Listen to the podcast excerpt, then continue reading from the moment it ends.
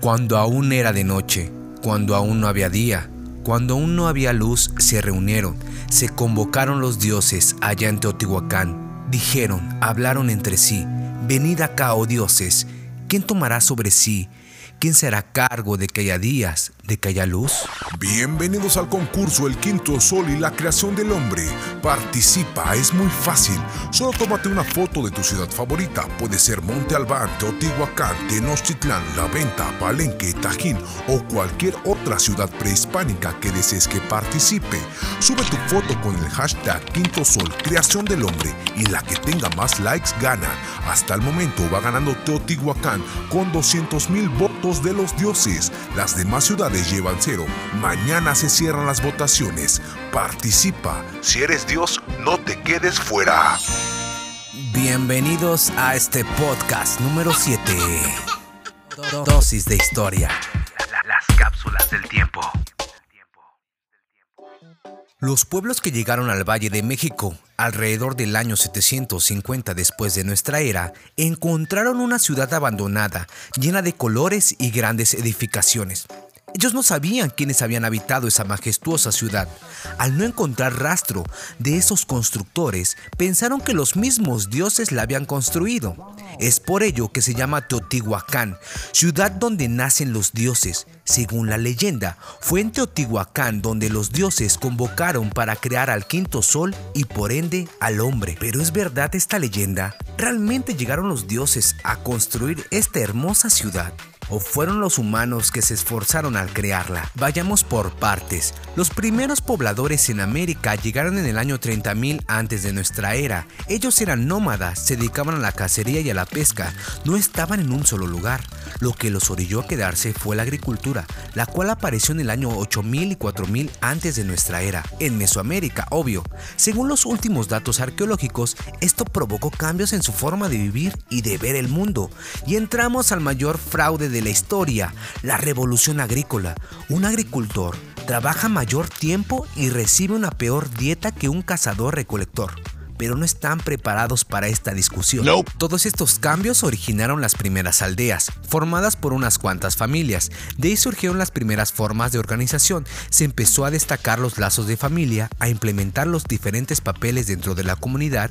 Ahí destacaron los chamanes o brujos, que adquirieron respeto porque se creían que eran poseedores de saberes y poderes, pues se dedicaban al estudio de los astros y al cambio climático. Importante ese conocimiento en esa sociedad, que se basaba en la agricultura. Son los Mark Zuckerberg de los datos. Poco a poco estas sociedades agrícolas fueron creciendo y la concentración de poder la tenían unos pocos, dando origen a las primeras manifestaciones del Estado, provocando el nacimiento de grandes ciudades como ya vimos en episodios anteriores, la venta en Tabasco por los Olmecas, San José Mogote y Monte Albán en Oaxaca por los Zapotecas y la primera ciudad en el altiplano en México, Teotihuacán, por mencionar algunas. Se tiene registro de los primeros pobladores del Valle de México que datan del año 20.000 antes de nuestra era y fueron encontrados en Tlapacoya, Estado de México.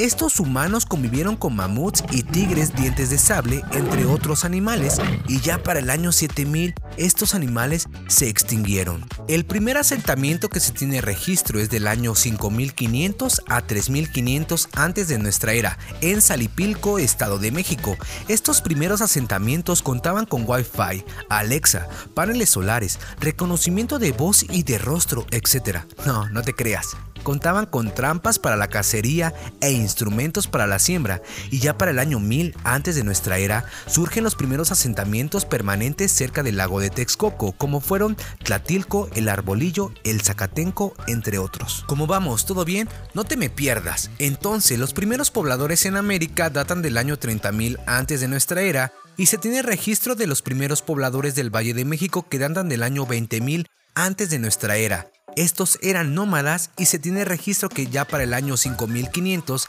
a 3500 estos nómadas entran al fraude llamado agricultura. cosecha por cosecha. Y se quedan en un solo lugar. Ahí empiezan a surgir los primeros asentamientos permanentes por el año 1000 antes de nuestra era, cerca del lago de Texcoco, ¿correcto? Ahora, se tiene registro que para el año 600 antes de nuestra era existían centros ceremoniales importantes como fue Tlapacoya, Copilco y Cuicuilco. Cuando se excavó Cuicuilco por Brian Cummings, se encontró un enorme basamento circular. Es una obra magnífica para su época. Se piensa que en el año 200 antes de nuestra era, el volcán Chicle hizo erupción y Cuicuilco como Copilco se cubrieron de lava. Es probable que los humanos que habitaban en aquella época migraran a otro lugar antes que el volcán hiciera erupción. ¿Y sabes dónde migraron? Hacia el norte. Ahí fundaron Teotihuacán.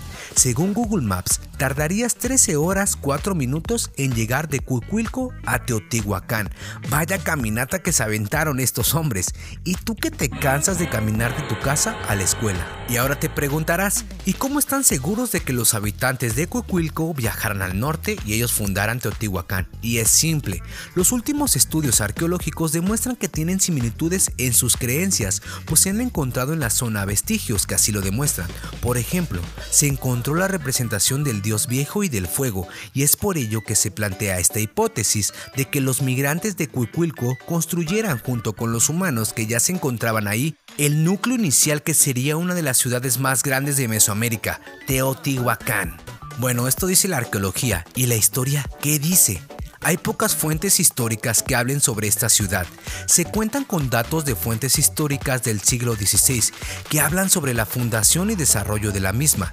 Este lugar está lleno de mitos. Uno de los más grandes mitos es sobre la creación del quinto sol. Los antiguos mesoamericanos creían que habían existido cuatro soles o cuatro edades. El primer sol, también llamado el sol del agua. En esta edad o sol, los hombres fueron creados de cenizas, pero el agua terminó con ellos, así que los hombres se convirtieron en peces. En el segundo sol, el sol del tigre, en esta edad vivían los gigantes, pero eran muy torpes porque cada vez que se tropezaban se morían. El sol no seguía su camino y al mediodía oscurecía, y este hecho orillaba al que los tigres salieran y devoraran a los hombres. El tercer sol, o sol de lluvia, en esta edad llovió fuego y todo se quemó. En esta edad los hombres se convirtieron en guajolotes. En el cuarto sol, el sol del viento, en esta edad ya los humanos no se convierten ni en peces ni en guajolotes, sino en monos, y estos hombres monos tuvieron que vivir en los montes. Todas estas edades se intentó crear al hombre y todas fallaron, excepto una, la quinta, la nuestra. No veo nada. Con permiso.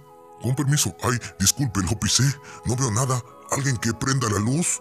Dioses, tenemos un problema. Todo está bien oscuro. Necesitamos un sol para que ilumine esto. ¿Quién de ustedes quiere ser el sol? Ojo, se tiene que sacrificar. Hey, yo sé, yo. ¿Nadie? Hey, yo, yo. Anímense. Hey, yo. Yo quiero ser el sol. Hey, yo. Yo quiero ser el sol. ¿Seguro, Dios del caracol? Sí, por favor, déjenme ser el sol. Bueno, si tú lo dices, pensamos otro más. Hey, dioses, ¿quién se une?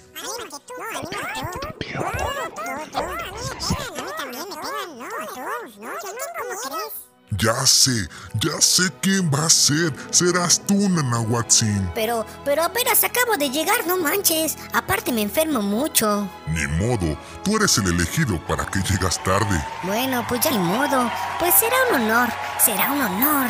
Por cuatro días hicieron penitencia al señor Caracol y el señor Nanahuatzin, y de repente se encendió el fuego. El cuarto día, el señor Caracol y el señor Nanahuatzin se lanzaron al Sin fuego. miedo, es sin miedo al éxito, papi. Eso. Mira. Uh, la la, chulada. Ahora otra vez para arriba. Limpio. Eso. Piensa en tu nena. Pero el señor ex. Caracol no se animaba a lanzarse, lo intentó tres veces y así que el dios Nanahuatzin no la pensó dos veces y se lanzó. Comper, señor Caracol. Hazte un lado. El señor Caracol, al ver la valentía de su compañero, se armó de valor y se lanzó. Todos los dioses miraban a todos lados en busca del sol naciente. Unos miraban al sur, otros al norte, otros al poniente y solo uno en la dirección que saldría el sol. El señor Quetzalcóatl miraba atentamente al oriente. y de repente salieron desde el oriente pero había un problema, el señor Caracol y el señor Nanahuatzin salían con la misma intensidad, así que nuevamente los dioses se reunieron y decidieron herirle la cara al señor Caracol para que dejara de irradiar la misma intensidad de luz, así que agarraron un conejo y se lo lanzaron en la cara. Tal fue la herida que hasta la fecha se le puede observar dicha cicatriz. Y es así como nace el sol y la luna. El quinto sol es el sol que tenemos ahora.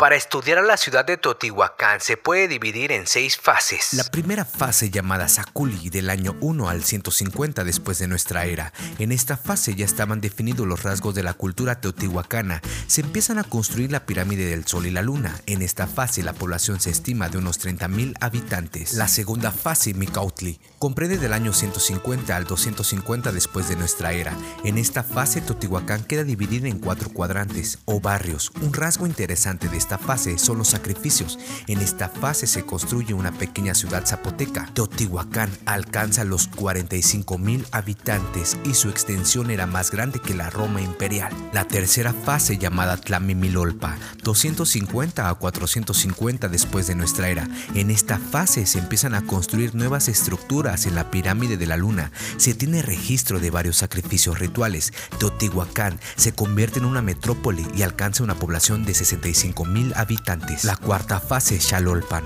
450 a 650 después de nuestra era. En esta fase, Totihuacán alcanza su máxima presencia en Mesoamérica, en Honduras, Guatemala, Oaxaca, Puebla, Veracruz. Totihuacán supera los 100.000 habitantes. La quinta fase, Metepec, del 650 al 750 después de nuestra era. En esta fase hay una decadencia cultural y arquitectónica. En Teotihuacán la población se ve disminuida a unos 70.000 habitantes. Y la última fase, la sexta, la fase Ostotipa, del 750 al 850 después de nuestra era. En este periodo hay una población de 2.000 y 5.000 habitantes. En esta fase la ciudad fue abandonada y quemada. Estas son las 10 píldoras de conocimiento. Píldora número 1. Teotihuacán surge en el año 100 al 750 después de nuestra era. Píldora número 2. Los fundadores de Teotihuacán proceden de Cuicuilco y de pobladores que ya habitaban ahí. Píldora número 3. Los teotihuacanos eran politeístas. Sus principales dioses eran el dios viejo y del fuego, Tlaloc, dios de la lluvia, dios gordo o Xipe, que se le asociaba con los cambios climáticos o de la naturaleza, Chalchihuitlicue era una diosa que se le asociaba con el agua, Tlaltecutli o señor de la tierra y Quetzalcoatl, pero este último sigue en debate si los teotihuacanos creían o no en él.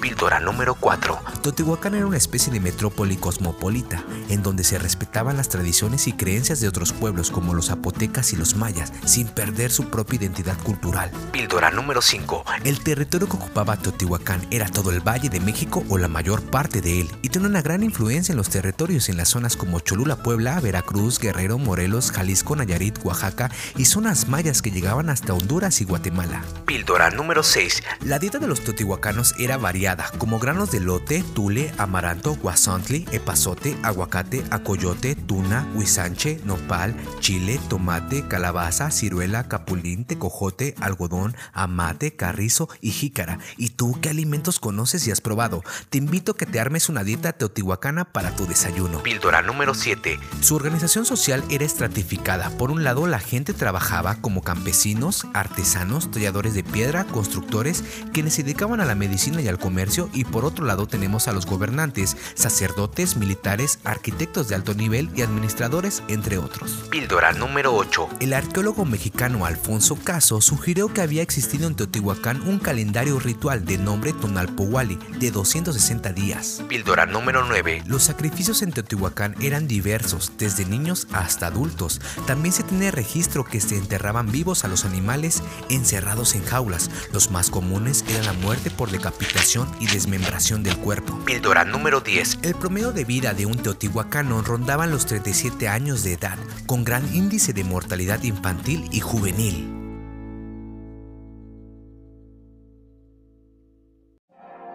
Teotihuacán se ha convertido en un estandarte para los mexicanos. Su monumento principal, la Pirámide del Sol, es un icono de la identidad nacional, pues representa a México internacionalmente, ya que fue el primer sitio de nuestro país que fue declarado por la UNESCO como Patrimonio Mundial en 1987. Si te gustó nuestro podcast, no olvides compartirlo con tus amigos del colegio. Búscanos en Instagram como Dosis de Historia. Pueden ir en paz, nuestro podcast ha terminado. Y que Tlaloc esté con ustedes.